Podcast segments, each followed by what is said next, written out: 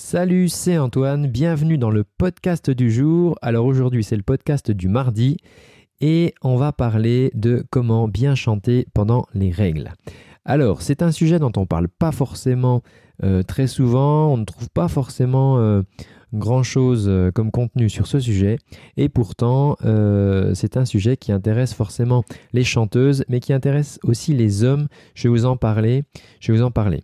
Alors, il y a beaucoup d'inégalités euh, par rapport à cela, déjà parce que voilà, la moitié des chanteurs sont des chanteurs et pas des chanteuses ne sont donc pas concernés par ce sujet.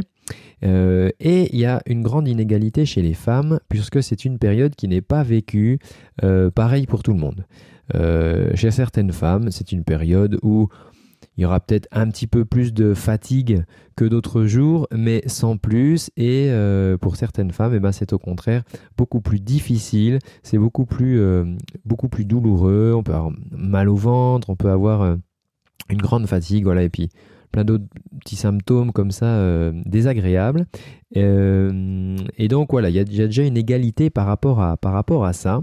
Et euh, ce qui se passe, c'est que par rapport au chant, euh, et c'est quelque chose en fait euh, auquel on ne fait pas forcément attention, on n'est pas forcément attentif à cela, et pourtant il peut y avoir une incidence assez importante au niveau des cordes vocales. Alors ce qui se passe en fait, c'est que les modifications hormonales vont faire gonfler un petit peu les, muqueuses et les, cordes vocales vont se retrouver un petit peu gonflées et plus facilement irritables. Elles vont être un petit peu fragilisées. Et le fait de chanter du coup sur des cordes vocales comme ça qui sont un petit peu plus, euh, euh, euh, irritables, eh bien forcément ça va les endommager plus rapidement, ça va gêner la production du son euh, et euh, on va se mettre à compenser. Le son sortant moins bien, eh ben on va trouver, euh, on va trouver peut-être des solutions en, se mettant à pousser, en se mettant à, forcer un peu sur, sur la voix, de manière à, obliger le son malgré tout à sortir, alors qu'en fait on a des cordes vocales qui sont, qui sont peut-être endolories et, ben, il y aura, des, y aura des, une petite incidence, c'est-à-dire que voilà, dans, dans, les jours qui vont suivre, la voix ne sera ne sera pas comme, euh, comme d'habitude, comme à l'accoutumée, et, euh, et, ça va mettre un petit peu de temps à, se remettre. Euh, alors, c'est, c'est une deuxième chose, ça c'est au niveau des cordes vocales.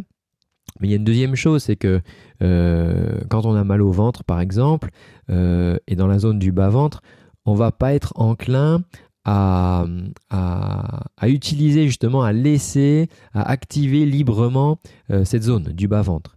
Et on sait que euh, euh, notamment la zone sous le nombril, c'est une zone dont on a besoin qu'elle soit active pendant qu'on chante.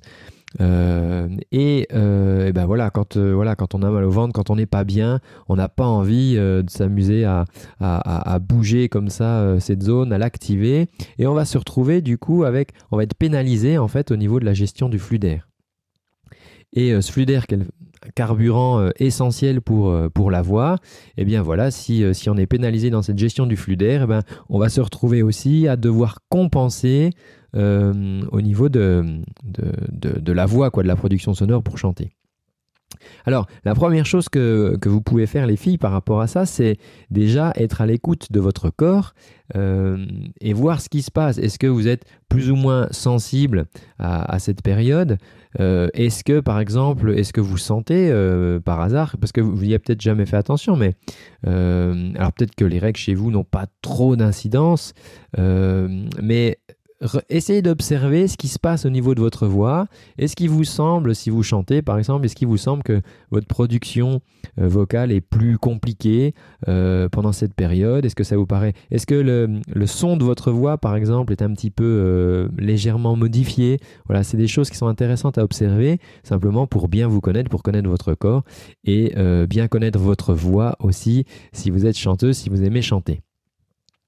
Euh, la deuxième chose qu'on peut faire, euh, si vous sentez qu'effectivement euh, vous êtes euh, plus sensible à, ce moment-là au niveau de, votre voix, eh bien simplement éviter, voilà, de, de, trop chanter ou de trop utiliser votre voix euh, pendant cette période. Il y a d'ailleurs, euh, il y a d'ailleurs certaines chanteuses ont dans leur contrat, voilà, une clause qui notifie que parce qu'elles sont, voilà, leur, voix est, fragile du coup pendant cette période.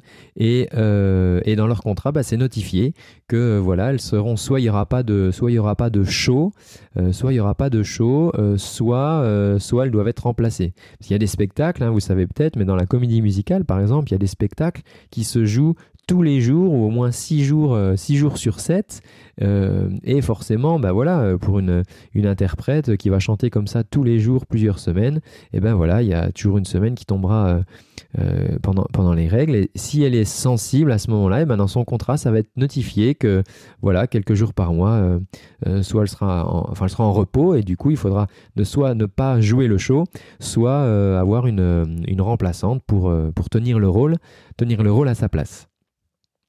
Alors je vous disais, je vous disais tout à l'heure que que euh, cette vidéo, enfin ce podcast s'adressait aussi aux hommes parce que euh, si vous jouez dans un groupe par exemple, vous pouvez vous retrouver à chanter avec euh, une chanteuse. Si vous êtes producteur, si vous êtes tourneur, vous allez programmer des dates pour l'artiste avec laquelle vous travaillez. Alors Évidemment, c'est pas euh, pas une chose dont on parle à la première poignée de main. Je suis complètement d'accord. Euh, vous n'allez pas aborder une chanteuse en disant bon alors euh, toi t'es que ça te pose un problème pour chanter. c'est quelle date Vous voyez, c'est pas pas très engageant dans la conversation pour pour se présenter. Mais je vous invite vraiment à laisser la porte ouverte et si une chanteuse voilà euh, euh, vient vers vous en vous disant bah écoute euh, voilà moi je moi je suis particulièrement sensible pendant cette période et j'aimerais alléger alléger les dates à ces moments-là voilà pour pouvoir me reposer ne, pour ne pas forcer sur mes cordes vocales pour ne pas les endommager bah, laissez vraiment la porte ouverte et si la chanteuse vous en parle ben, c'est que enfin c'est vraiment une réalité si vous voulez. C'est pas c'est pas une lubie c'est pas quelque chose qu'elle va inventer pour faire moins de, de dates hein, pour vous embêter. Il y a vraiment une réalité euh, il peut y avoir voilà, une sensibilité au niveau des cordes vocales. Euh, et, euh, et, voilà, bah, chanter à ce moment-là, c'est pas forcément, pas forcément une bonne idée. Voilà ce que je voulais vous dire aujourd'hui par rapport à ce sujet. Pour ceux bah, qui veulent aller plus loin, qui veulent bosser avec moi, qui veulent euh, euh, voilà comme ça avoir un maximum de conseils et puis et puis travailler, faire des exercices et avoir des retours individualisés, bah, vous savez que j'ai créé un club de chanteurs, un club de chanteurs et de chanteuses bien sûr, un club privé. Vous trouverez toutes les infos dans la description ci-dessous. Moi je vous dis eh bien à jeudi pour le podcast du jeudi. Prenez bien soin de votre voix. Ciao